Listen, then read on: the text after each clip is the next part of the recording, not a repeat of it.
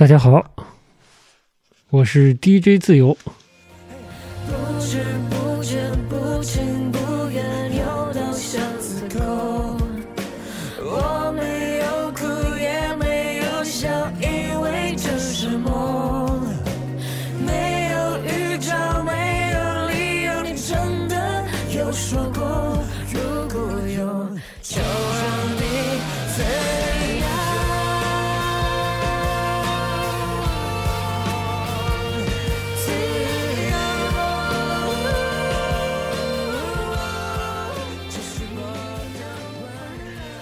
刚才听到的呢是五月天跟孙燕姿合作的一首流行乐古典歌曲，叫做《温柔》。为什么会播这首歌呢？因为里面有一一两句这个歌词是这样说的，就是没有预兆，没有理由，你真的有说过是分手吧？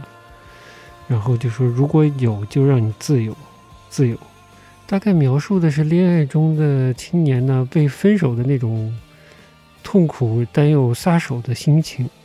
如果把它比附为我们现在的生活状况的话，可能很多人也有类似的感受吧。就突然被分手了，突然有了自由，这种自由呢，当然就伴随着危险。虽然这种危险呢，可能跟流感也差不了太多，但是希望大家都能越晚感染越好。还是做好个人的防护，以及做好一些基本的药物的储备，然后去留意真正的专家给予的这个在防疫方面的指导。那大家也知道，上海跟我们国家的其他城市情况是一样的，也在大转弯中。奥密克戎的感染率现在也是没有具体数字的感受到，应该是挺高的。那杨老师的家庭呢，就受到了波及，所以今天他就不能来录节目了。今天的节目就只有我一个人，那呢，我就是还是老套路，给大家读点东西。之前可能节目里稍微提过一点，上海，我最近在看一本上海的这个文学刊物，它就叫《上海文学》。原本看这个刊物的理由呢，是因为上面有陈冲，就是导演也是演员，陈冲的带有自传性质的个人的连载。这个连载的大标题叫“轮到我的时候，我该说什么”。呃，可能晚点再跟大家做些分享吧。然后，此外呢，这本杂志也在连载徐浩峰导演所写的这个关于《红楼梦》的一个解读文章，但他的解读就非常有特点了，会带入这个中国的传统文化以及电影文化的一些相关的时代的故事，以及时代。环境下一些独特的见解非常有意思，适合这个喜欢《红楼梦》了啊，对电影创作这件事儿感兴趣，以及电影这件事情如何审美这件事情感兴趣的人来阅读。最近呢，对上海的这些文学刊物的印象越来越好。之前很早以前就开始读上海的书城，虽然不断的改版啊，质量和呃内容的侧重都有些变化。后来呢，又发现了《上海文化》这本杂志。因为想读徐浩峰的关系呢，也开始买《收获》杂志。到最近呢，遇到了《上海文学》，这些都是上海出版的跟文化和文学相关的杂志，都蛮有趣的。之前节目里也说过，这个影视行业啊，娱乐行业，在资本助助推下走到流媒体时代，内容越来越多，但是内容的质量感觉上是越来越差。曾经的大众文化这种媒介形式，可能更值得大家稍微给一些关注，因为这里搅和进来的这种企图心、欲望，就是跟创作本身无关的东西呢，可能会少一些，尤其是商业逐利这一面的影响可能会少一些。那在陈冲的连载和徐浩峰的连载之外呢，我也在看一些上海文学上面发表的一些小说类的内容啊，就是虚构类的内容。其实我已经很久不看中文的小说了，以中文为母语的这个创作者写的小说，我很久不看了，不管长篇短篇啊。那最近稍微开始看上海文学上的虚构作品，觉得有一些与上海有关的，蛮贴近我们现在时下生活的作品，蛮有趣的。就跟大家来分享一下。今天给大家念的这一篇小说呢，是发表在二零二二年六月份的上海文学上的一篇短篇小说，呃，中篇小说，叫做《上海之夜》，作者是莫音，默是沉默的默，音是声音的音。这个也没有得到这个出版方的批准了，只能说青山青山啊。主要还是希望跟大家有一些分享。如果大家喜欢或者感兴趣这类文学作品的话，买一些上海文学来读一读看。好，下面我开始念中篇小说《上海之夜》，莫音。复兴中路思南路一带建于二十世纪三十年代的花园洋房建筑群，在若干年间挤满了住客，像曾经靓丽的女子被时间堆砌成大妈。经过重新修缮，又恢复了雍容，成了包含酒店、公寓、商业区的思南公馆。思南文学中心就在思南公馆的外围，二层洋房的一面对着复兴中路，平时是静悄悄、不显山露水的一栋楼。八月后半，小洋楼每天从早到晚都有活动，因为地处便利，场内除了闻风而来的读者，还有走路。还有走过路过的上海市民，其中有些人单纯是来蹭空调和休息的。龚清扬站在侧廊的墙边，眺望台上的嘉宾和底下的观众。观众的一排排后脑勺透出专注，人群散发的热量被强劲的空调冷气压下去。建筑外墙，建筑外墙隔绝了马路上的蝉声和车声。场内清凉又安静，谈话声也就越加的分明。匈牙利作家艾斯讲英文的男低音，翻译的女声，主持人的插话，观众笑。接着，金属质地的男中音覆盖全场，说道：“这让我想起在美国的时候。”说话的是乔伊达，他没有像艾斯那样穿衬衫打领带，一身麻质。白对襟衫搭配宽松土黄棉布裤的休闲打扮，头发很短，两腮留着薄薄的胡茬。真人比网上的宣传照要老一点，仍旧算得上帅气。他在讲早年的海外经历，他们那一代留学生靠奖学金和打工凑合着过，工种选择不多，一般在超市和餐馆。乔伊达运气很好，找了一份家教的活。学生是学了十几年中文仍然不怎么有效的老太太。他以为老太太想练口语，结果人家想学的是唐诗。老太太说：“我见到的活着的中国人都能跟我讲英语，我只想知道一千多年前的中国人在诗里写了些什么。”他的讲述引发了观众的笑声。龚清扬想，乔伊达真的很会讲故事。甚至有可能这是他现编的段子。在座的如果有乔伊达的读者，一定知道他的留学故事。十五六年前，学环境工程的乔伊达赴美读博，留学期间，出于对中文的想念，或者为了逃避论文带来的压力，他开始在某个小众的文学论坛写小说。日均访问人数不过百来人的论坛，活跃成员主要是文学作者和编辑。有种小圈子传阅的私密感。他的小说写的是一九四五年八月的上海，日本宣布战败前后一两周的情景。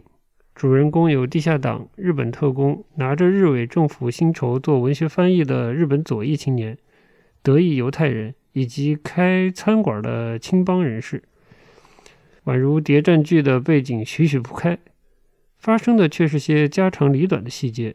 人与人之间暗暗流涌动，偏要披挂起社交的外壳，斯文周旋。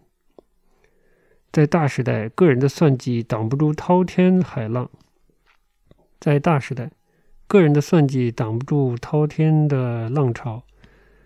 日本天皇宣布战败的消息一出，每个人都被推到了从未预想的境地。不到十万字的小说更新缓慢，差不多用了八个月完结。连载期间，底下的回复逐渐热烈，并陆续出现新的注册 ID，明显是闻风而来的。完结不久后，八月出了书，继而上了当年的畅销榜。从论坛走出来的纯文学作家不多，乔伊达的往事经过媒体报道的一轮又一轮重写，越来越像一个传奇。和宫青阳参加过的其他文学活动不同，此刻没人看手机、打瞌睡或者聊天。他很清楚这是乔伊达的功劳。他说起话来既不像作家，也不像理工男。有种江湖气，他不引用概念，也不单纯耍嘴皮子，抖的每个包袱，最后都会落回到有关文学的理念上。业内都说乔伊达是最好的嘉宾，有他在场子就不会冷。毫不意外，今年书展的好几场活动都有他出现。今天活动的主嘉宾是艾斯，宫青阳进出版社工作一年多，遇上书展，被领导分派了跟嘉宾的任务。邀请乔伊达是社里早早定下的，总编和他有私交，预先打过招呼。在嘉宾名单上看到乔伊达的时候，宫青阳差点想要提出辞职。这份工作还没做多久，想到家里人会说什么，他就忍住了。书展前的出版社忙得人仰马翻，到了上周，他好不容易找到个空档，问总编：“我就跟着艾斯对吧？需要管乔老师吗？”总编说：“乔一达的新书据说签给某社了，那边估计会派编辑跟着，你见机行事吧。”他谨慎地问：“那么艾斯的新书？”总编说：“别操这份心了，他这次来能把库存消化掉就不错了。”宫崎阳想起大一那年的超市打工经历，给某品牌的酸奶做促销员，端着小杯子站在冷柜面前，见人就迎上去让人品尝。见面前，他有点同情艾斯。到这会儿和艾斯相处了一天半，他意识到自己早前的同情很幼稚。艾斯对整个世界有种近乎天真的好奇心，他藏在眼镜背后的眼睛总在观察，或许大脑还在不停地记录。对他来说，自己的书被翻译成中文是件神奇的事儿，销量如何根本不在他的关心范畴。思绪飞了几分钟。等宫庆阳回过神，场内已经进入观众提问的环节。一名男观众站起来，开口就是英语，问：“有哪位作家给您的影响比较多？”接着用中文说：“这个问题想问一下乔老师。”翻译像是有些无奈，把观众的问题先用中文重复了一遍。艾斯简短的回答说：“如果只举一个名字，我想说卡夫卡。”等这句话被翻译完，乔伊达举起话筒。说道：“上海果然是国际化的大都市。我每次来参加活动，都会遇到用外语提问的。如果是来法国作家、德国作家，就用法语、德语的。我今天还想呢，会不会有读者讲匈牙利语？”他停顿，等观众笑完，他又说：“我前面说过，写作有点像木匠活。现在这位先生的提问，等于在问木匠的师承。不过，作家和木匠是不完全一样的。”木匠呢有师傅，作家呢，你可能有很多个师傅，或者没有师傅。看他讲话的架势，宫崎昂以为后面会有更长的展开，不由得扫眼手机的时钟。按照惯例，最后要留十分钟给嘉宾来签售。乔伊达停顿片刻，像主持人一样说道：“时间不多了，最后再请一位读者提问。”他瞧见我看手机了，宫青阳有一丝窘迫。又想看手机嘛？谁也不知道是在看什么。场内一位女观众获得了最后的提问权。不好意思，我有个问题想单独问一下乔老师。我是您的粉丝，请问您觉得在这个时代，文学还有意义吗？宫青阳差点笑出声。上了一年班，他参加过的文学活动大概有七八场，但每一次，真的是每一次，都听到有读者问文学的意义。该说这些人想的太多，还是想的太少？而且点名问乔伊达也很古怪。那名女读者似乎只是为了让作家注意到自己。签售台那边有人轻声喊：“龚老师。”龚庆阳赶紧走过去。图书公司的年轻男孩问：“除了艾斯的书，也带了些乔伊达的，要不要放在一起签？”龚庆阳看一眼红绒面的桌面上码堆的书。艾斯的一种，乔伊达的两种，他心想：“哎呀，真是不会办事儿，要签售也不能一张桌子上挤两个人呢。”他耐心地说：“乔老师马上要赶下一场，在南京路。”对方说：“啊，我有个朋友想要他的签名，我本来打算帮忙买一本呢。”龚庆阳说：“趁他还在，你过去让他签吧，要快，我这边帮你守着。”主持人的声音传来：“再说活动结束后有签售，请到那边排队。”龚庆阳麻利的拆开塑封，艾斯被工作人员领过来，他请他坐下。把书翻到扉页，放到他的手边。有几个人过来排队。宫崎阳告诉他们：“买书请扫二维码，不打折吗？”有人小声地问。作者签名还想打折？宫崎阳忍住了腹诽，挤出一个笑容，说：“不打折。”抬头的瞬间，大厅的灯光下，人群聚集在对谈的讲台下面，就像人民公园抢食的鸽子。人堆的中间，想必是乔伊达。好多读者带了书找他签名。又有人问。这边乔伊达的书卖不卖？龚清扬像复读机一样说了几遍。龚老师不在这边签售，买书可以的，请扫码。找艾斯签名的人不多，他在签名旁画了一朵花，签完对人笑笑，用中文说谢谢。艾斯也注意到了乔伊达被包围的盛况，换成日语对龚清扬说：“乔先生真受欢迎啊！”语气是坦然的羡慕。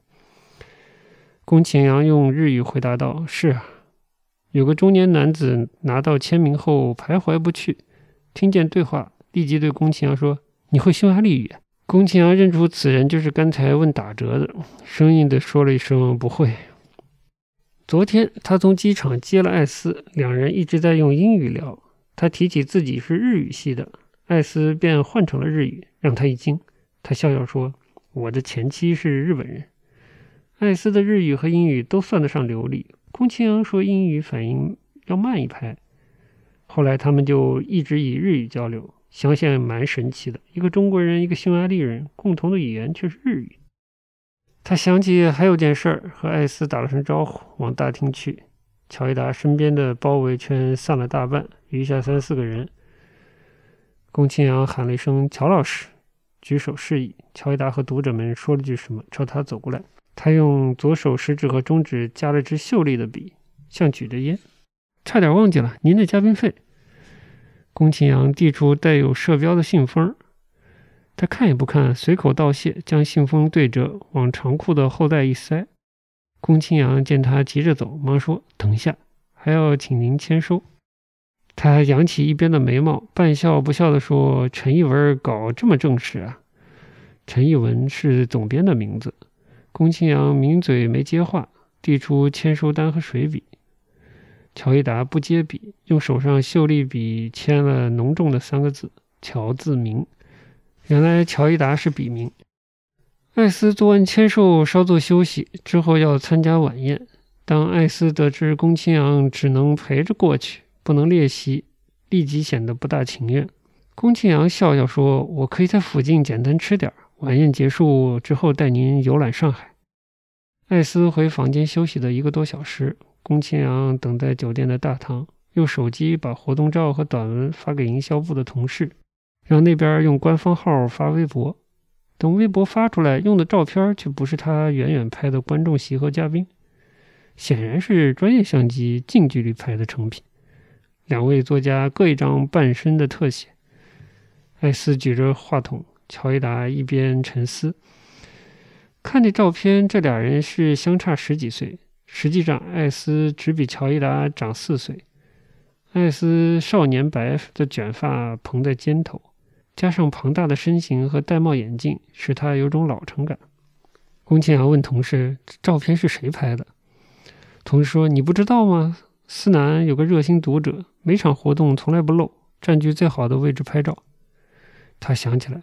确实，第一排有个叔叔举着长焦，他当时以为是媒体的人。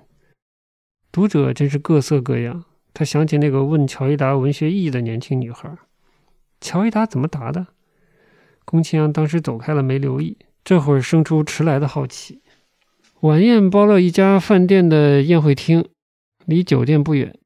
据说以前一向是冷式西餐会，今年新领导上任，改成了中式的圆台面。宫崎阳猜艾斯会喜欢中餐，意外的是，艾斯进去五分钟就出来了，对宫崎阳说：“我们走。”他旁边还多了个人，那人笑嘻嘻的用日语打招呼说：“初次见面，我是须川。”宫崎阳虽然是日语系毕业，阅读口味偏欧美，并不熟悉日本的当代作家。早先在书展的宣传物料上看到过须川方泽的名字，顺手查了一下作者和作品简介，好歹能对上人。记得须川在今天上午有过一场对谈，嘉宾同样是乔伊达。活动名字好像是后三一一时代的写作。他用敬语向须川问好，然后问艾斯怎么不参加晚宴。艾斯摆摆手说道：“我们自己吃，轻松些。晚宴太累。”宫崎阳想，您倒是轻松了，回头领导一定会训我。他也不好再劝，领着两位作家出了饭店。天已经黑了，马路仍是亮的，路灯、商场照明、行道树上的装饰灯球、广告屏，所有这些交织成明晃晃的光污染，城市上空掩映着一片诡异的粉色。艾斯问宫崎阳：“原本打算吃什么？”他说：“馄饨。”艾斯呢听不懂这个日语词，他又用英语解释。旭川在旁边说：“馄饨好，上海的馄饨。馄饨店在威海路。”宫青阳觉得距离太短，不好打车，便带他们走过去。夜晚的马路笼着一层残留的暑气。艾斯不知何时去掉了领带，敞着第一粒扣子，边走边用方格手帕擦汗。须川身上是一件花衬衫，白底上缀满了蕨类植物深深浅浅卷曲的绿叶，显得清凉。他边走边张望，忽然说：“全是名表店，上海人这么喜欢名表吗？”南京路的这一段有好几家国际一线品牌的表店，宫崎阳路过无数次，从未进过店里。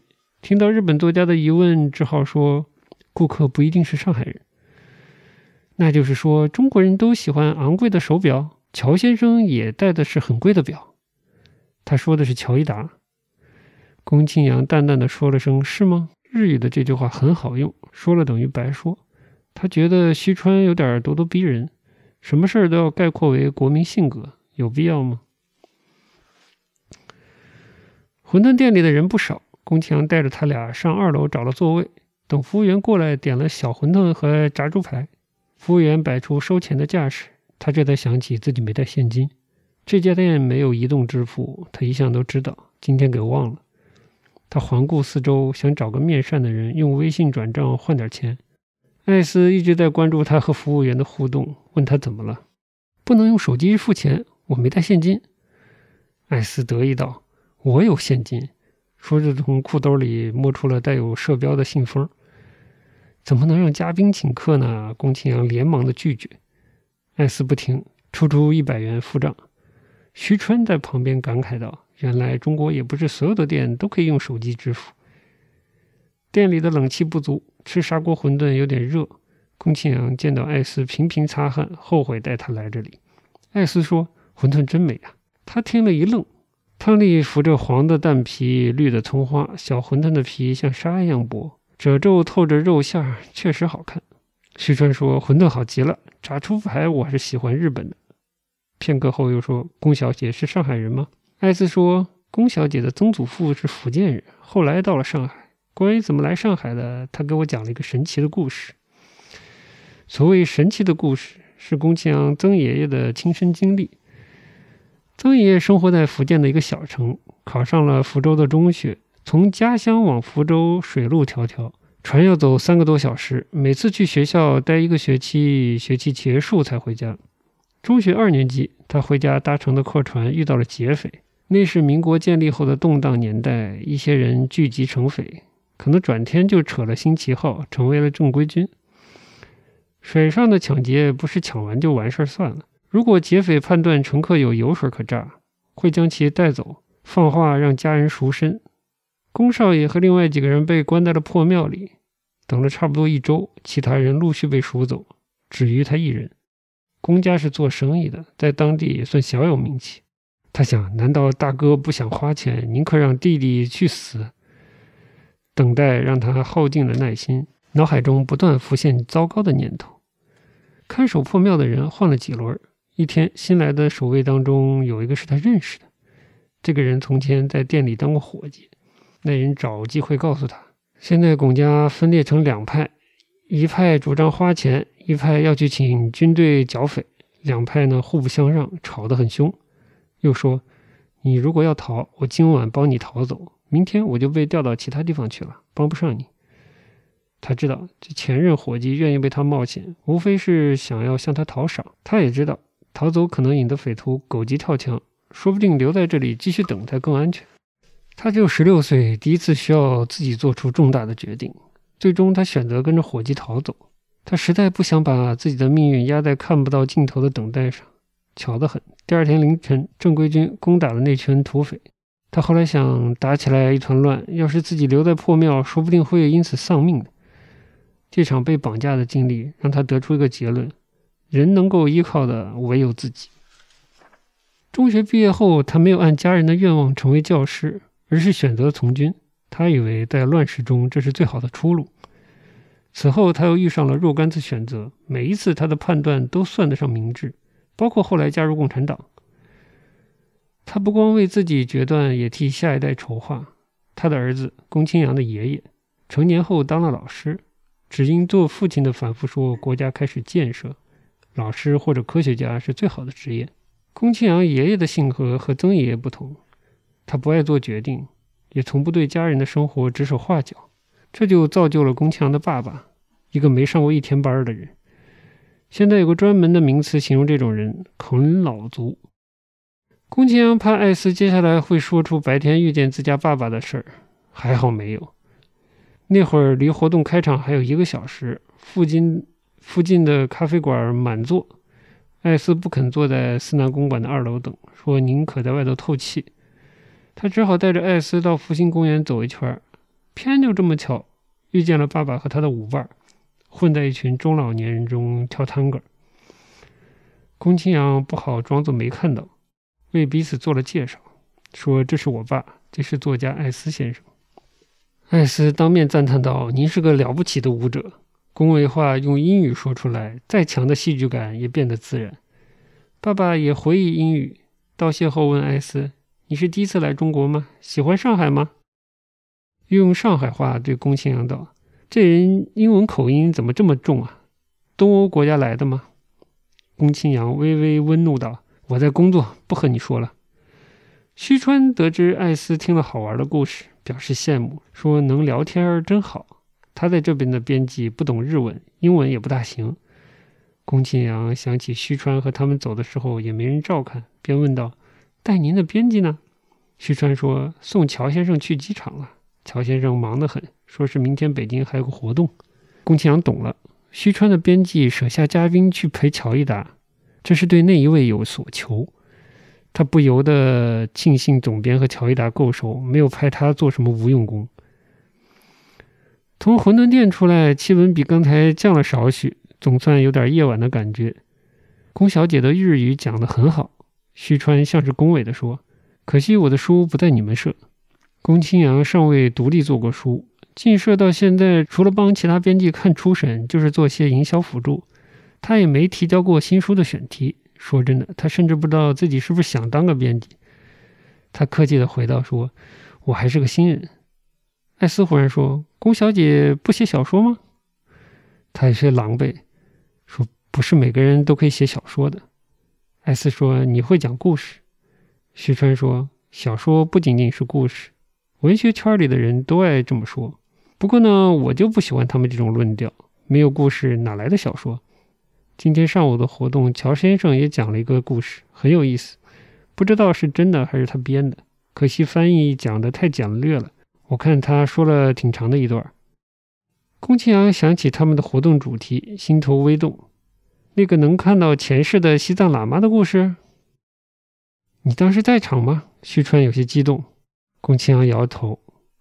艾斯立即意会到了，是不是他在书里写过？你和我们说说吧。我讲就变味儿了，是短篇集里的一篇，好像有英文版。龚庆阳边走边用手机搜索，有的书名是《最初和最后的故事》。那是乔伊达的第二本书，虽然有上一本《八月》的成绩作为铺垫，两年后出版的《最初和最后的故事》销量惨淡，他的第三本书也没有引发多少关注。沉寂若干年之后，乔伊达以悬疑小说《野生》重新回到人们的视野，为此还引发了一系列的争论，例如纯文学与类型文学的界限等。他最新的《时钟火》则是科幻，似乎铁了心要破戒闯入类型文学圈。宫崎阳也是此刻上网搜索才发现，最初和最后的故事虽然在国内反响平平，却有好几个语言的译本，除了英语，还有法语、意大利语。徐川在旁边问：“宫小姐读过乔先生的书？”他迟疑片刻，点点头。徐川没注意到他的窘迫，说：“采访我的记者问我有没有读过，我说没有，我看不了中文。”记者又问：“翻译到日本的中国作家，您看过哪些？有没有喜欢的作家？”真的是太奇怪了，就像在问日本料理店的厨师：“你喜欢中国菜吗？你觉得哪家中国菜比较好吃？”艾斯笑而不语。给艾斯的媒体采访安排的不多，只有两家。宫庆阳事先看过记者准备的问题，帮他们做了修改。有些问题确实莫名其妙，让人感到媒体现在越发不行了。有能力的人也不会在媒体待着，就像宫庆阳的同学，少数读博，多数呢在培训机构或者日企。同学群里听说他在出版社，立即有人问能否出版论文，他都不知道该如何解释。确实也有做包销书的社，他工作的地方相对商业化，要考量每本书的销量。出版行业整体不景气，大社、小社、出版公司乃至工作室，都是市场浪潮中的小舟。他随波逐流，环顾四周，比当年被绑在破庙柱子上的曾爷爷更惶然。馄饨店位于静安别墅的后门，同样是上世纪三十年代的历史建筑。思南公馆就是花园洋房，静安别墅则是新式里弄。造型简洁的二层小楼，纵横成行，中间的巷道足以行车。龚清扬记着，他念研一的时候，这里有家私人图书馆，借用了波拉尼奥的书名。不知何时，图书馆变成了一间成衣工作室。他率先走到其中一户人家的后院，按了门铃。有人隔着对讲机问：“哪位？”他答：“我来找小秋。”门锁开了，他推门，示意两个人进去。门内的小院一角有棵玉兰树，枝丫伸到房顶。一楼对着庭院的玻璃落地门被树遮挡了大半，室内照明是蒙蒙的亮，隐隐绰绰能看出里面摆着几组沙发。这地方乍看像哪家的客厅，其实是一家无证经营的酒吧。宫清扬在见到艾斯之前想好了，如果他只能算是不讨厌，就带他去滨江，随便找间咖啡或者酒吧，从那边眺望下外滩，对外国人来说足够上海。如果他亲切可爱，就带他到曾经跟朋友来过一回的暮色。暮色酒吧是另一种上海，在老房子里悄悄地生长，不张扬，自得其乐。挨着落地玻璃的座位被一对情侣占据，他们三人到吧台的一桌落座。一个年轻女孩过来递上菜单，女孩叠穿黑白两件背心，露出肌肉，露出肌肉线条利落的手臂，其中一条胳膊布满绚丽的纹身，不知道是真的还是贴纸。旭川把菜单从头看到尾，点了威士忌加冰。艾斯说要一样的。宫清扬说想要柠檬口味的调酒，女孩就问你喜欢什么基底。宫清扬说随便。女孩扬眉道偏甜还是偏苦？宫清扬说真的随便。说完，他意识到自己是个不爱做选择的人。既是服务生也是调酒师的女孩回了吧台，宫清扬猜想或许她就是小秋。上次忘了问朋友。艾斯朝着宫清扬说。乔先生的那篇小说《喇嘛的故事》到底讲的什么呀？我很好奇，等不及看书了。你能简单讲讲吗？我讲就没意思了，真的，还是看书吧。不过重点不在喇嘛，并不是宗教故事。第一次读到那个故事的微妙感触犹在心头。五月的一天，这个标题平淡，让人无从预期故事的内容。主人公我在安徽长大，曾赴美留学，回国后没有上班，成了作家。有一年春末夏初，我在西藏漫游了小半个月，和朋友约在成都，打算一道去阆中等地。从拉萨飞成都的航班是晚上的，剩下一整个白天。我对拉萨已经审美疲劳，于是包了辆车，前往一个多小时车程外的村子。朋友的朋友在那边搞了个手工合作社，我想去看看。到村里一问，合作社的地点是以前的小学。广东援建的新校舍盖好之后，老学校闲置下来，直到去年工坊入住。我找到大门走进去，独自踱过无人的走廊。操场那边竖着空荡荡的旗杆，被西藏的蓝天衬得寂寥。歌声朦胧的传来，顺着歌声找到了女人们工作的教室。她们坐在模样原始的织机前，合着纺织的节奏哼唱不止。我很快注意到领头的人，他身穿的藏袍，梳着发髻，让他和其他女人区分开来的是眼镜，玳瑁粗框眼镜透出城市的气息。她不是美女，让我有少许的失望。我进屋道明身份，他倒了甜茶，向我讲合作社的诸多事宜。聊了一会儿，我感到自己刚才的失望太过庸俗。如朋友所说，他是个有趣的人。每个在西藏长期居住的人都有他或者他深爱此地的理由。我问他为什么在这里发起合作社。以为会得到理想主义的答案，没想到他反问，没想到他反问道：“你相信前世吗？”他说：“附近一所寺庙的喇嘛能看见别人的前世。我从前就是这个村子里的人。本想说自己不信这些，但鬼使神差的，我说出口的却是：在哪里能见到你说的喇嘛？”他说：“等会儿有客户要来，不能陪着去了。”给了路线，我让司机开过去。反正时间很充裕。寺庙在一座山坡上，西藏常有的情形。说是寺，其实是一串沿着山坡排列的小房子。每间房内摆满了大大小小的佛像，燃着酥油灯和烛火，摆着木捐香。根据他的说法，那个喇嘛的房间在山路转弯的地方，很好找。我沿着台阶往上爬，穿过一间又一间幽暗的小庙。有的房间里坐着喇嘛，在念经或者做手工。有的房间空无一人，在高原上爬几步就开始喘。到了转弯处，眼前的与其说是建筑，不如说是沿山壁搭建的棚子，着实的简陋。我的好奇心被消磨得快没了。进棚一看，里面坐了个喇嘛，年纪很小，也就十四五岁的模样。棚内晦暗，高高低低摆着好几座佛像，地上燃着几盏酥油灯。酥油味儿弥漫四周，另一头的门外阳光灿烂，门框被映衬为明亮的白色长方形，像通往某个未知世界。这是师傅出去了，只留下徒弟。地方这么小，居然能待两个喇嘛，我有些失望和诧异。试着搭话，问：“这里就你一个人吗？”意外的是，小喇嘛会讲汉语，立即说：“你不是人吗？”哦，我听说。这里可以问前世，没有前世，只有从前。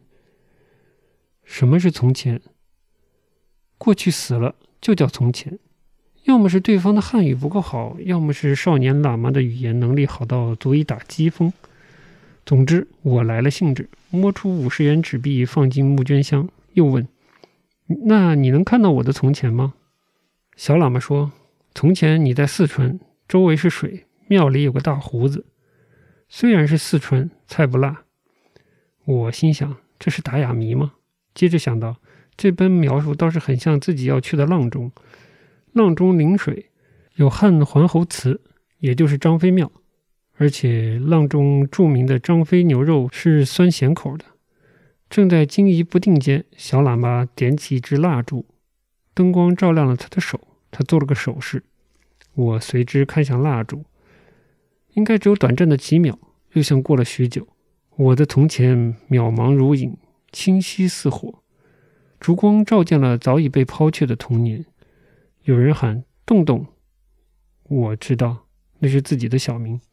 事实上，从小到大，我一直存有如真似幻的模糊记忆。父母并非我熟悉的模样，而是另外两人。脑海中还有一个名字——洞洞。念小学的时候，我问爸爸：“洞洞是谁？”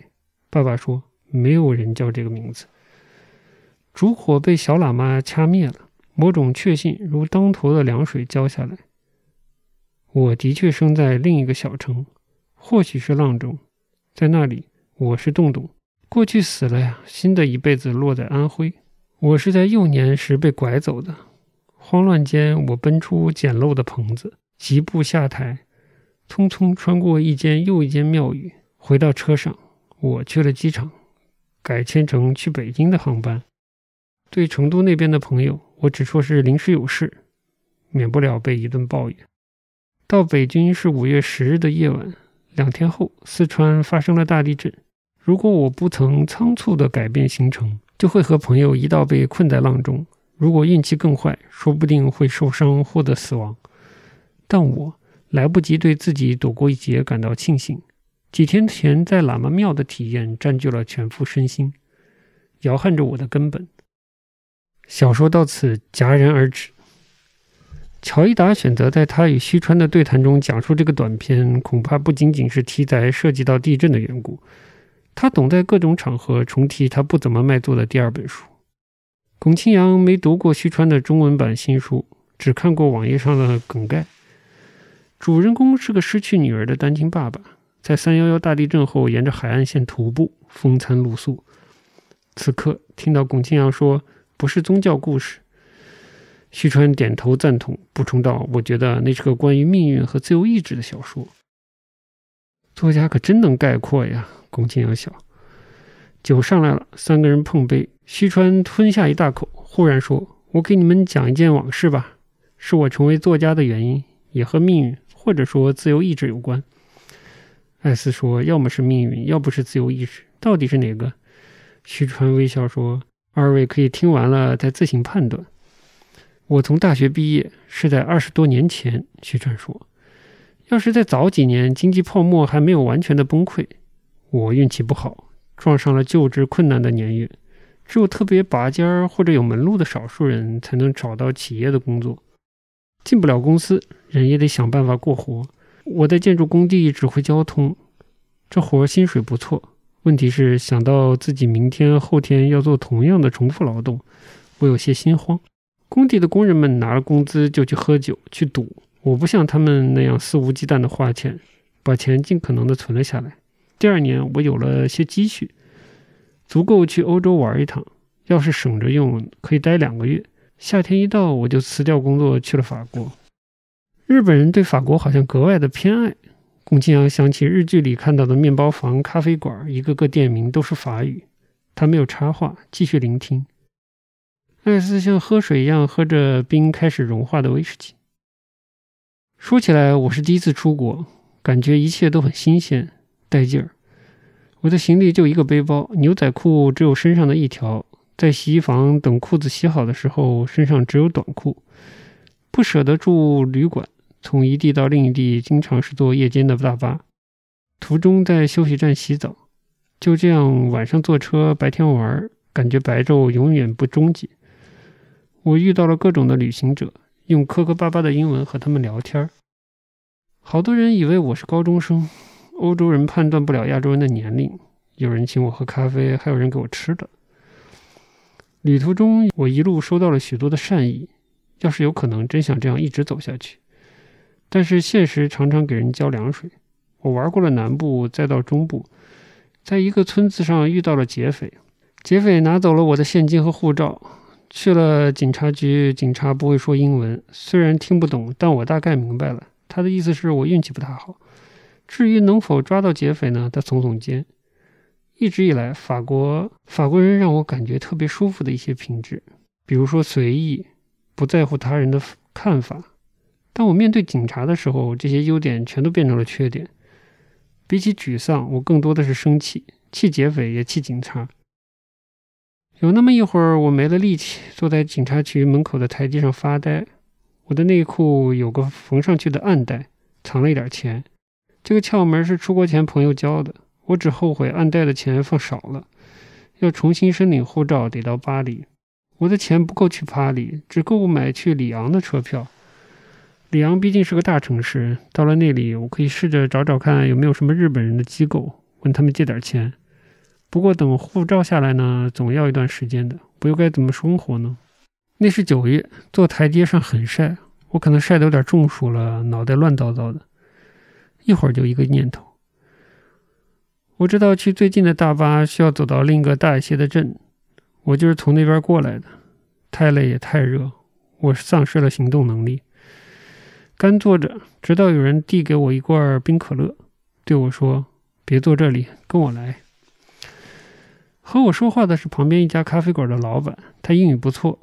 冰凉的可乐喝下去，我重新活了过来。我借用店里的洗手间洗了把脸，慢慢的向他讲了我的遭遇。老板说：“已经发生的事情就让它过去吧。你是没钱去巴黎。”我说我的钱只够去里昂。说的时候，我生出一点希望，这人挺好的，是不是能向他借点钱？只听他说：“就算你到了巴黎，还要等护照、买机票，要花不少钱呢。”他说话的语气俨然在看热闹，我的心又开始往下沉了。老板像是看出我的表情有变化，哈哈一笑，说：“你愿意工作吗？”我说：“我没有护照，怎么工作？”他说：“这就是乡下的好处了，小伙子。法国是个好国家。”我以为老板是让我在咖啡店打工，结果他把我介绍到了葡萄园。那地方的葡萄品种叫做佳美，是最早采采摘的。每年采摘季，年轻人从城市结伴到来，做一两个星期的采摘工。摘葡萄比在工地指挥交通辛苦，但我也没什么好挑剔的，管吃管住，还有钱拿。说到吃，我在法国一直是面包加奶酪，偶尔买便宜的烈酒。葡萄园吃的好极了，光是奶酪就好几种，大盘的沙拉，大盘的火腿，还有红酒炖牛肉。中午和晚上，饭桌上摆着葡萄酒，一升装的大瓶，喝酒管够。至于住宿条件，也不能说不好，一间屋里塞满了两排双层床，男女混住。其实，就算一开始男女分开，意义也不大。他们到了晚上就成双成对睡在一起了，吵得很。但我太累，照睡不误。葡萄园的收入不低，这伙人也没有存钱的念头。我听他们在这个饭桌上醉醺醺的交流，有人打算买二手车，有人说去年干活的钱都买了大麻。我感到一种空虚。这和日本的工地没什么不同，都是货币的循环。人们工作赚钱，把钱花出去，再工作，赚快钱的地方，循环显得更加的空虚，缺乏意义。艾斯举手叫人，不见人来，便起身。他端起两只空杯子，对西川说：“你要是早生若干年，应该会成为革命者。再来一杯一样的。”龚清扬稍一踌躇，错过了起立的时间，便继续赖在了沙发里。他的酒还剩半杯。喝起来更像柠檬汽水，而不像鸡尾酒。可能在酷酷的女调酒师眼里，他就适合小甜水。艾斯回来了，说：“那姑娘蹲在底下看视频呢。”徐川说：“日本现在也一样，地铁上的人都在看手机，没人看书。要是有一天写东西活不下去了，我就回工地干活。”龚清扬立即说：“您太谦虚了。”艾斯说：“不过中国看书的人还挺多的，活动来了那么多人。”那是因为人口基数大，还有参加活动的人并不都看书，有些仅仅是凑热闹。龚清扬不忍心如实告诉天真的匈牙利作家，催着徐川往下讲。徐川说：“我在葡萄园待了两周，采摘季的最后一天，有个小伙子扮成了酒神，全身上下只挡了片树叶。酒庄的工作人员在后面追他，人们跑啊、喊啊、笑啊，最后把他扔进了装满葡萄的大桶。”我也喝得大醉。第二天，大伙拿了工资，各自上路。我去找咖啡馆老板道别和道谢，忘了说，他叫热内。见了我，热内大笑着说：“你现在看起来像个法国农民。”他没说错，我黑了，瘦了，学了些简单的法语，变化不光在表面。我感到自己身上有什么东西不一样了，说不好那是什么。我想起一句话：“劳动创造人。”热内开车把我送到了镇上。我买了到里昂的大巴票，打算从那里转车去巴黎。我和热内拥抱的时候，我想哭。我忽然意识到，人生很长，但我未必还能回到这里。车快坐满了，我找到了一个靠窗的座位，看着热内挥手离开。几分钟后，上来一位孕妇，我注意到她的目光，就把座位让给她，改坐靠通道的位置。刚坐下，我感到有个硬邦邦的东西，是靠背和座椅的夹缝里，戳着我的尾骨。难道是你的护照？宫崎阳惊讶地问道，忘了用敬语。旭川一笑，哪有那么戏剧性？我把那东西抽出来，发现是一本文库本，对，日语的小书。说起来，我差不多有两个月没看过一行日文了。从日本出发的时候，我倒是带了两本书，看完就往路上的咖啡馆随便的一扔。大巴上的那本书没有了外封，磨损的很厉害。作者我只听过名字，上个时代的作家，对我来说是阅读范围之外的。换了平时，我根本不会看这本书。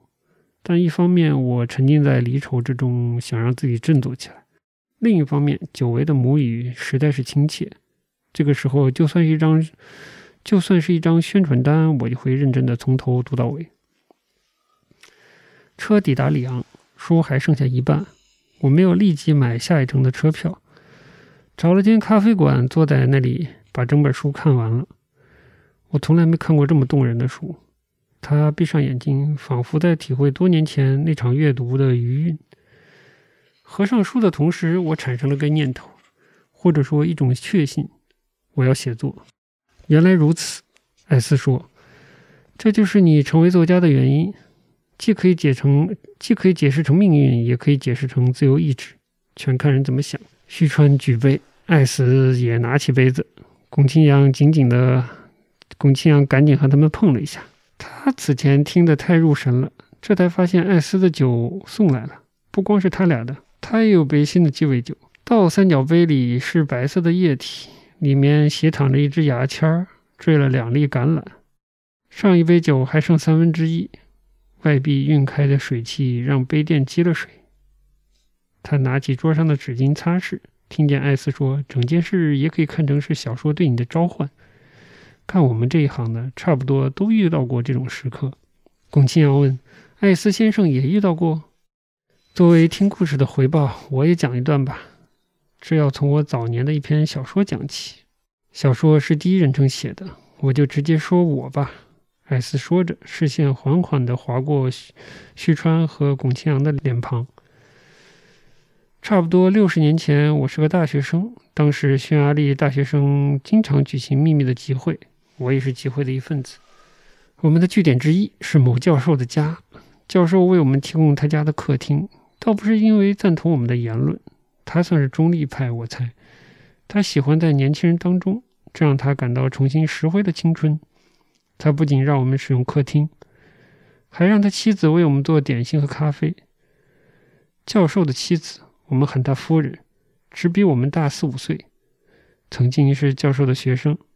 他很少参与我们的讨论，但每当他智慧的黑眼睛看过来，发言就会变得更加的热烈。后来回想，我们真的是为国家的未来聚集在那间客厅的吗？可能我们当中的不少人借着对政治的关心高谈阔论，只是为了接近他，就像雄孔雀在雌性的面前开屏。对此，教授一定感觉到了。而他是否怀着雄性的自豪检视着他的伴侣的魅力呢？不论他是否有过这样的用意，后来一定会感到代价惨重。风声日渐的紧张。不光是我们的一些同伴，教授也被捕入狱了。我想去慰问一下夫人，我猜她独自在家一定非常的不安。我在教授被捕后等了几天才去，害怕有人监视他的房子。先在附近走了走，查看动静。教授的家是一栋两层的小楼，正好在路的夹角，从路口抬头就可以望见客厅的窗户。那是个阴天，客厅窗帘拉得严实。如果我不是竖着耳朵，很可能听漏了动静。男人和女人在争执，虽然刻意压着嗓门，还是有轻微的声音露出来。我站定了，仔细听，一个声音是夫人的，另一个我也认识，那是 Z，和我同校不同系的学生。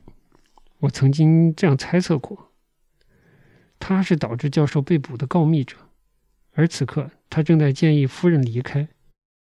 我忘了谨慎，绕到正门，冲上台阶，用力的按门铃。门一开，我就闯了进去。夫人在我身后显得手足无措。我走进客厅一看，里面没人。我猜 Z 听见了门铃，就从后门溜走了。我心头火起，严厉地质问夫人：“Z 到哪里去了？”她没说话，眨了几次眼。我这才发现，憔悴给她的美貌带来了改变。如果说她曾经像一只美丽的鸽子，那么这时就像羽毛蓬乱的斑鸠。我想要温柔地待她，语气却越发的凶狠。我说：“Z 是整件事情的罪魁祸首，正是为了得到你，他才去举报了教授。”夫人说：“我不明白你的意思。”我说：“到了现在，你还要包庇他？”我们又说了一些话，最后不欢而散。那是我和夫人最后一次见面。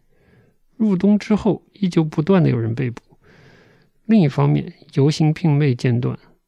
我没有再参加任何的集会和游行。夫人的拒绝像一堵墙。我感到曾经让我燃烧热情的理念都在墙的那边，离我十分的遥远。是的，那天在教授家，我在气急败坏的状态下向他示爱，还试图吻他，他他拒绝了我。我迟了一年，拿到了全部的学分，进入报社工作。念书的时候，我想象过很多种未来，却没有想到自己会成为一个乏味的上班族。记者也不过是一份工作。我和昔日的同伴失去了联系，我猜他们当中的大部分人应该和我一样变成了普通人，上班下班。最大的开心就是发薪日。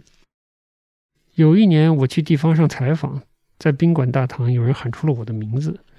他是当年聚集在教授客厅的成员之一。他说自己这些年都在老家的银行工作。我们在酒吧坐下叙旧。他说起一个个人名，我觉得像是许久以前读到的书上的名字。突然，我听到了教授的姓。他说：“教授几年前出狱了，没能重返大学，如今在中学教书。”我忍不住问：“夫人和教授在一起吗？”他古怪的看着我，慢吞吞的说：“夫人的事，你不是应该最清楚吗？”我说：“你什么意思？”他说：“其实伙伴们当中不少人认为是你让教授坐牢的，不过我是相信你的。”我感到荒谬，他是在暗示我才是那个告密者。我说是 Z 干的，我可以向你保证。说出 Z 的名字的同时，我有种用刀割开什么的快感。也许我割裂的是自己的过去。这时我注意到他的脸变得僵硬，像是难以启齿地说：“可是 Z 不就是你的笔名吗？”艾斯说日语的声音低沉又温和。龚清扬恍惚地感到，随着他的讲述，周围逐渐充斥着无形的重压。仿佛空气变成了啫喱，虚川从鼻子里笑了一声，啫喱状的空气晃了晃。原来是开放结局，有点狡猾。虚川说：“这是个好故事，可是离题了。这哪里是小说对写作者的召唤？”我还没讲完，艾斯吞下一大口酒，狡黠的一笑。宫强插话说：“刚才是小说，接下来要说的是现实，对吧？”没错，艾斯说：“这个故事收在我的第一本书里。通常新作者短篇集不好卖，我的这本书据说只卖了几百本，身边的朋友也没人和我讨论，估计他们看了不喜欢。书出版了一年多，我父亲住院，我去探望他，没想到他主动提起了我的书。父亲是个会计，他看报纸，但不怎么看书。在我看来，他也不会因为书是我写的而去读。”我成年后和他的关系很淡，这是常有的事。孩子和父母既不理解对方，也不试图理解。我大学毕业的时候，正好遇上了苏联的解体，我们周围很多事物都改变了。在我眼里，父亲一直停留在旧的时代和旧的思维方式。我想知道我们的国家是怎样一步一步走到今天的。看了大量的资料，那个短片等于是一篇读书的报告，以小说的形式。现在看来不算高明，当然写下它的时候我很年轻，也免不了自负，以为自己在重述历史。小说的主人公是自我厌恶和自恋的双面体，有我本人的投影。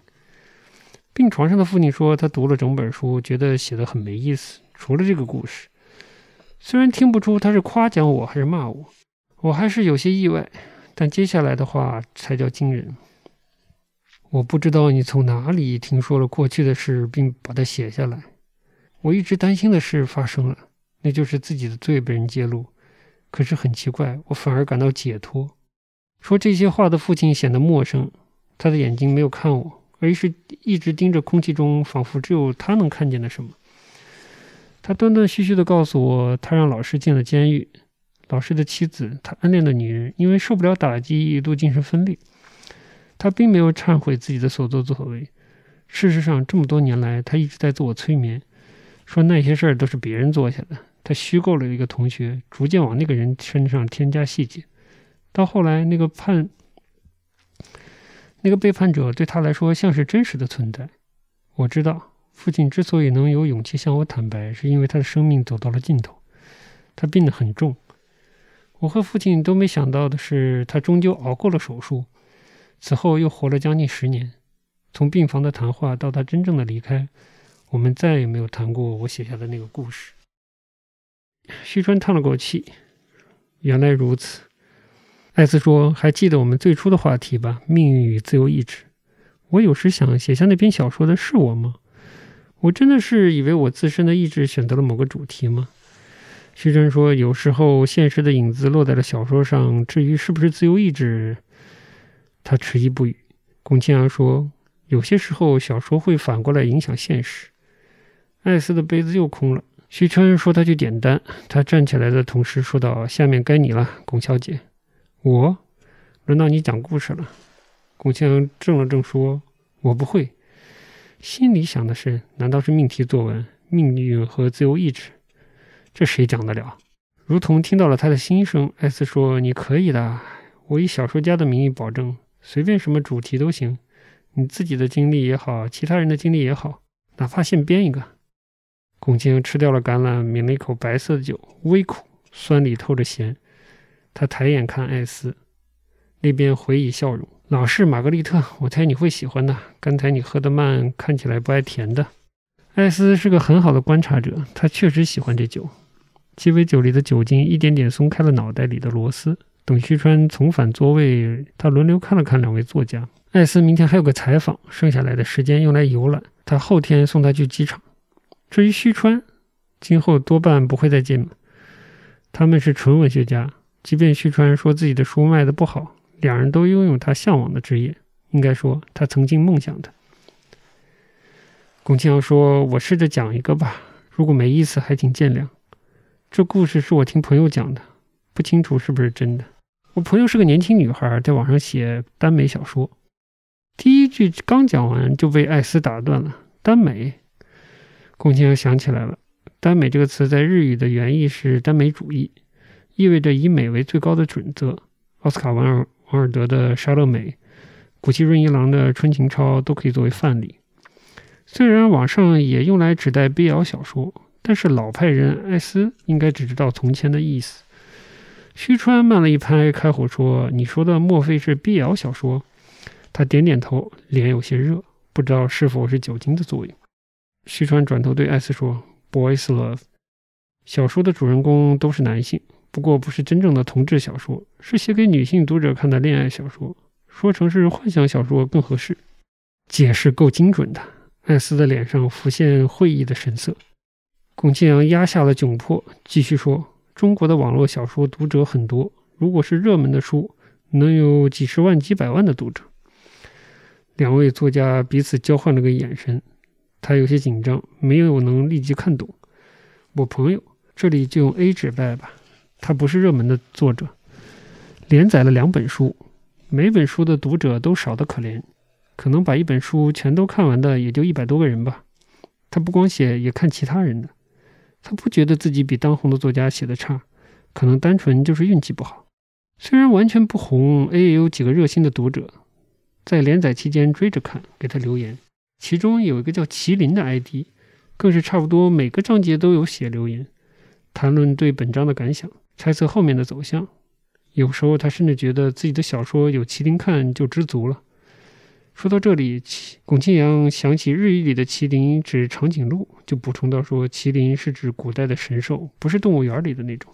A 在念研究生，课业呢不算繁重，所以才有时间写小说。他猜麒麟是个高中女生。网文读者很多都是高中生。麒麟的留言很少用表情符号，遣词造句也显得老道。A 觉得麒麟有点像少女时代的自己，在留言和回复的过程中，两人是越来越熟悉。所以当麒麟问 A 要 QQ 的账号，A 迟疑片刻便答应了。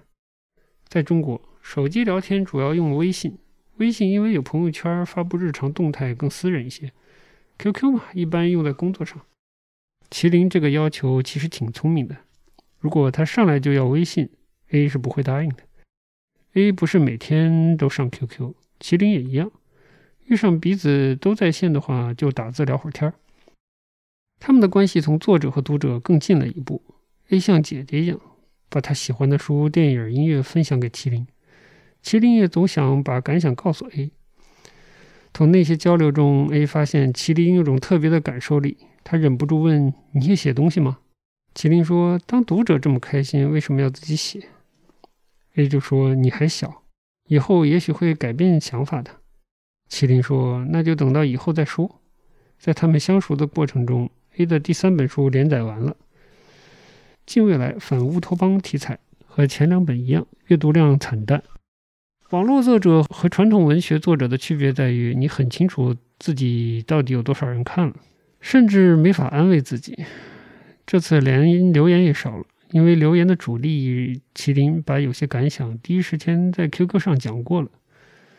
A 半开玩笑的说：“你不留言，我都没有动力接着写下一本呢。”麒麟问：“你下一本的计划是什么呀？”A 说：“我打算换个路子，写推理。”麒麟说：“我一直觉得你特别好，不过阅读量上不去总是有原因的。你知道你的问题在哪里吗？”A 有些吃惊，麒麟这种居高临下的语气是他不曾见过的。他迟疑着问：“你觉得呢？”手机屏幕一直显示那边在输入。过了好久，麒麟的回话来了：“你的小说前三分之一可以删掉，每一本都是这样，就像一栋房子，前面有个过长的走道，不妨试试看，去掉走道。”让读者直接站在大门口。这句话不长，用不到打许久。A 意识到麒麟说不定先写了更严厉的措辞，又删掉重写。他当然受到了一定的打击，但他心里清楚，麒麟的话是对的。A 把写到一半的新小说的大纲推翻重写。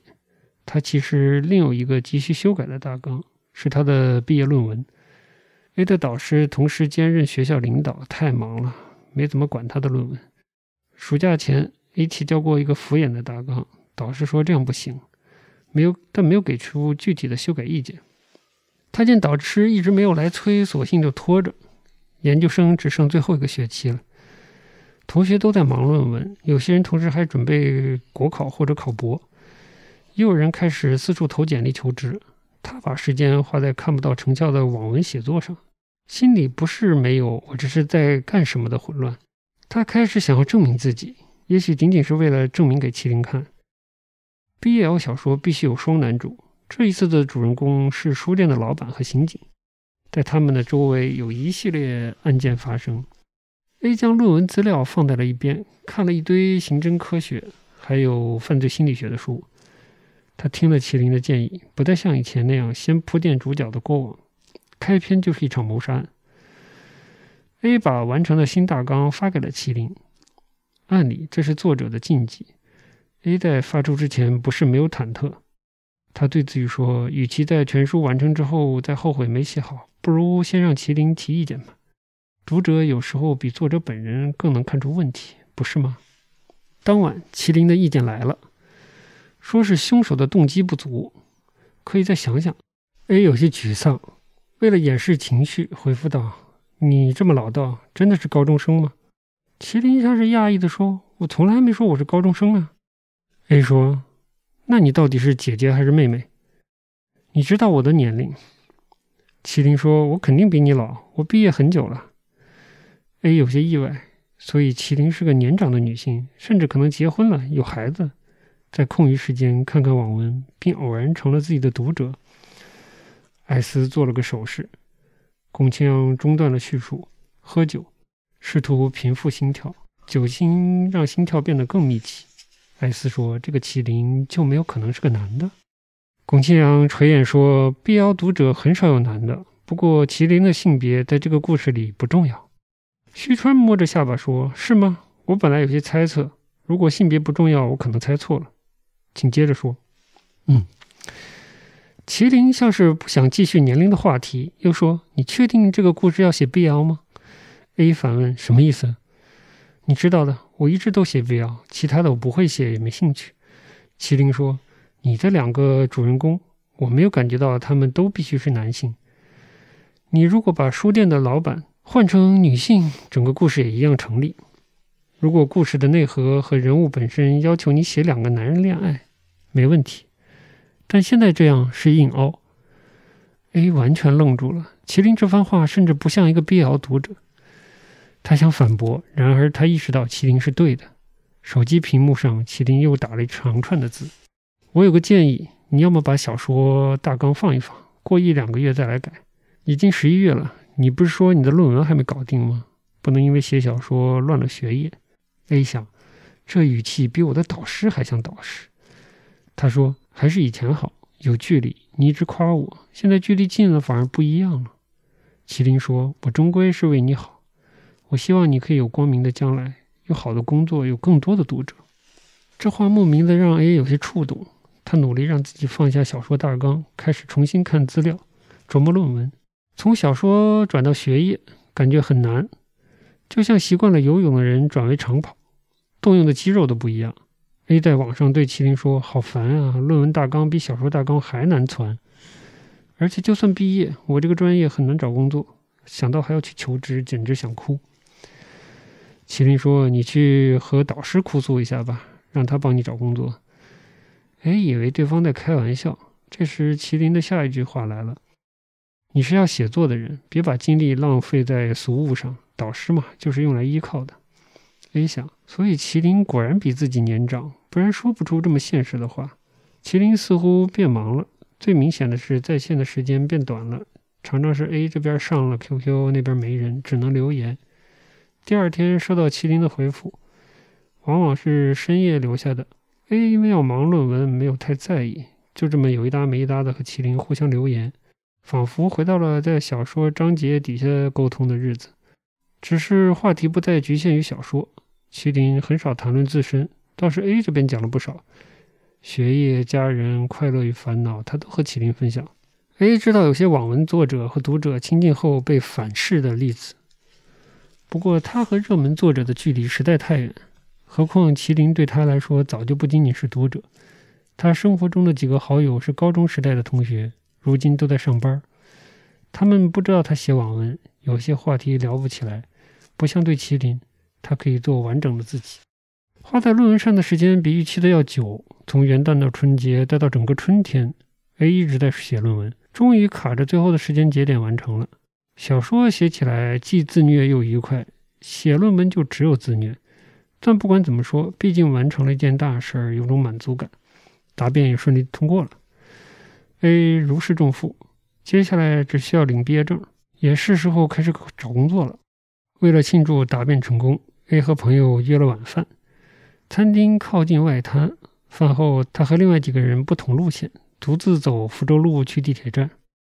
福州路是上海的书店一条街，有好几家大型的书店。A 想，既然经过，就进去看看吧。他记得小说在二楼，乘自动扶梯先上去，先看到写着本周畅销书的黑板，一转弯，书籍码堆着像某种行为艺术，有的纵横交错，有的呈扇形一层层铺叠。A 走近一看。马堆的正是黑板上的那几本书，其中有他喜欢的英国作家的新书，还有一个作者他听过名字但没有看过的本土作家。A 不怎么看当代的中国作家的书，促使他拿起这本书的是书腰的文案。他想，这人不是纯文学作家吗？怎么写悬疑？A 站在马堆的旁边，那本书随手翻了几页，他的心跳就加快了。他知道自己该买下这本书回家看，但他太急切了，环顾了四周。找了个位置隐蔽的书架，席地坐下，继续往下读。一口气说到这里，龚清扬口干舌燥，他想喝，他想喝酒润嗓，发现杯子不知什么时候空了。艾斯敏锐地注意到了，问他要喝什么。不能再喝了，能帮我要杯水吗？龚庆阳目送他起身，惊觉自己一直在让嘉宾照顾。他从包里摸出了手机，查看微信，都不是什么需要立即回复的消息。还好没有人问起艾斯从晚宴消失的事儿。他关掉手机屏幕，一抬头对上了徐川的目光，他笑着说：“你这个中场休息真让人着急。”艾斯端着水回来了，他道谢，喝水，继续讲。A 在书店里坐了两个小时，读了大半本书。听到关店的广播，他带着书去收银台付款。地铁还有班次，他在地铁上继续的读。深夜的地铁车厢，大多数人在看手机，一两个人在打盹儿，捧着书的只有他一个。在别人的眼中，他一定是一个勤奋的读者。其实他心里满是被背叛的震惊。他很想立刻上 QQ 质问麒麟：“你怎么把我的大纲给了别人？”阻止他这么做的是另一个念头。他觉得至少先读完这本书，再做结论。回到家，A 把自己关在房间里。上一次这样废寝忘食的看书是什么时候呢？他自知像是着了魔，情节背后的骨架似曾相识。见鬼的是，这人写的太好了。如果自己来写，绝对没有这么好。而且眼前的书和他尚未彻底完成的小说大纲有本质的区别。这不是一本 BL 小说，主人公是开书店的女人和男刑警。作者甚至没有加入常见的爱情戏。两门两名主人公相互欣赏，共同破案。他们到最后也没有成为恋人。读完最后一行字，A 打开了电脑，上网搜索书的作者。不意外，新书刚出来，而且畅销。网上好几篇访谈。A 读完了这些访谈，上了 QQ，麒麟不在线。他问在吗？那边没动静，他只好写留言：“你其实是某某吧？”他打出那本书的作者的名字，盯着屏幕看了很久，点了发送键。龚清扬感到有些缺氧，要么是讲述这个故事过于耗费能量。他停下来，大口的喝水。只听艾斯说道：“你的朋友 A，我们就当他这个故事是真的吧。他被另一个作家抄袭了，抄袭的就是他的朋友麒麟，对吗？应该说这是网文作者被作家抄袭了。”艾斯摇头道：“发在网络上也是作家，只要写作就是作家。”徐川说：“我来猜一下后续的发展好了。”那个叫麒麟的人从此消失了。龚清扬苦笑了：“猜得太对了，一个人想要在网络上消失，真的很容易。”徐川说：“你甚至没法声称他抄袭，因为你的小说就没写出来，和龚小姐无关。这是 A 的故事。”艾斯打圆场般说道。龚清扬想：“我还是不该讲的。这两人是专业的，他们已经猜到事情发生在我身上。”要是他们问那个人的名字，我该怎么办呢？只能坚持说此事与我无关，是朋友讲给我听的。徐川说：“要写呀，只有继续写，写自己想写的，才是最佳的复仇。”说完，他一笑：“请把我的话转告给 A 小姐。”他又转头对艾斯说：“遇到抄袭者是命运，这时候写还是不写，取决于自由意志。”看起来，我们今天所有的故事都没有脱离最初的主题呢。复仇这个词，如同笔直落入心湖的石子，激起了扑通一声回响。龚强长在只有男家长的单亲家庭，爷爷的关爱弥补了没有妈妈的缺憾。至于爸爸，他大多数时候更关注他自己，偶尔抽风似的想起来扮一下父亲的角色。每当这时，龚清扬宁可他的注意力在其他的地方。事情的开端与中盘与现实一致，只有结尾被他掐掉了一点细节。说起来都怪他爸爸，要不是他一时心血来潮看了他的电脑，他又怎么会遇见那本书呢？那段时间论文答辩完了，但女儿还是整天窝在屋里。做爸爸的可能怕女儿网恋什么的，才会做出看电脑这种侵犯隐私的行为。这一看就看到了龚清扬隔了小半年重新拾起来羞羞弄弄的小说大纲。爸爸劈头盖脸地骂了他，意思是：你写的这种小说是什么东西？两个男的谈恋爱。爷爷在旁边也显得震惊了，只说：“有话好好说，不要骂洋洋。”龚清扬从未见过爸爸额头抱起青筋的样子，那样子可以说是狰狞。他平时总是笑嘻嘻的，饭桌上一向不提他的那些玩伴以及暧昧的对象，找些不咸不淡的话来讲。他念过大学。不知怎么的没毕业，后来由爷爷出钱开过餐厅、书店，都以亏本关店告终。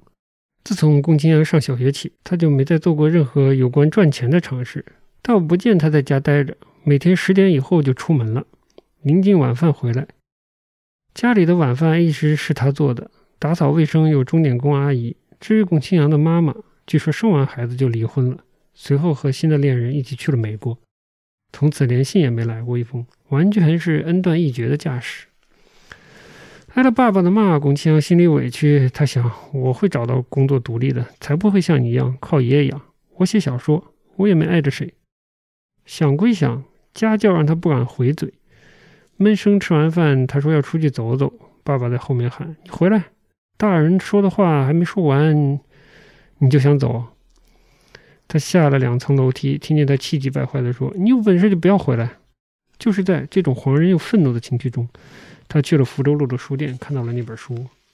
一个晚上双重打击，先是爸爸的不理解，然后是麒麟的背叛。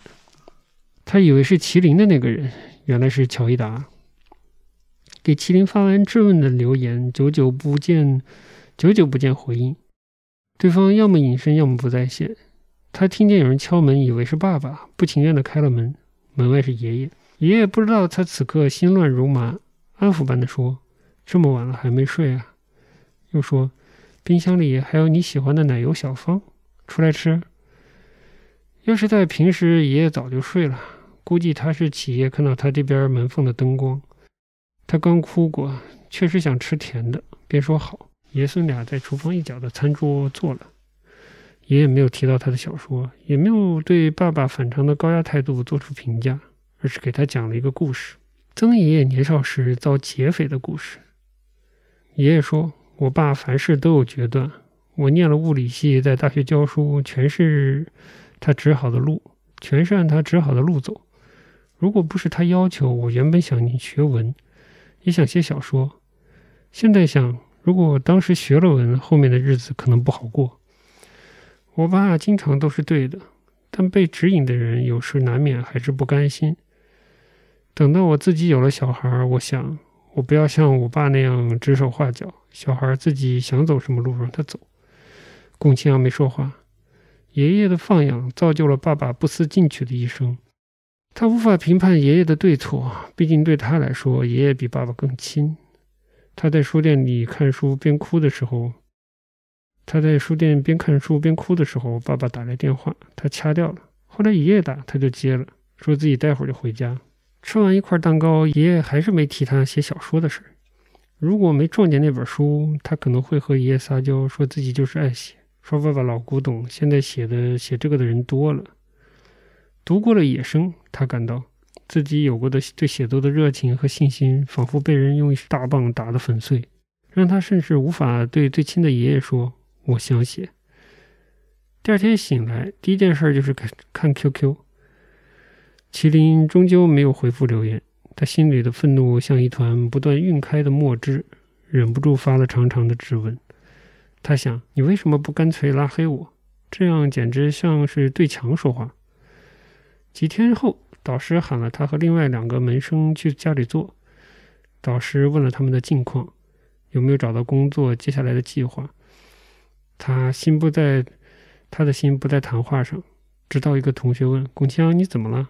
他才注意到自己不知何时流了泪，他慌乱的解释说：“感觉自己的前途迷茫，忍不住哭了。”不好意思，他心里知道，完全是因为被剽窃的事。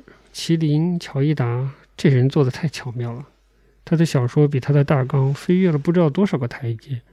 他就算拿出来给人看，别人多半只会说有那么点像，不足以称之为抄。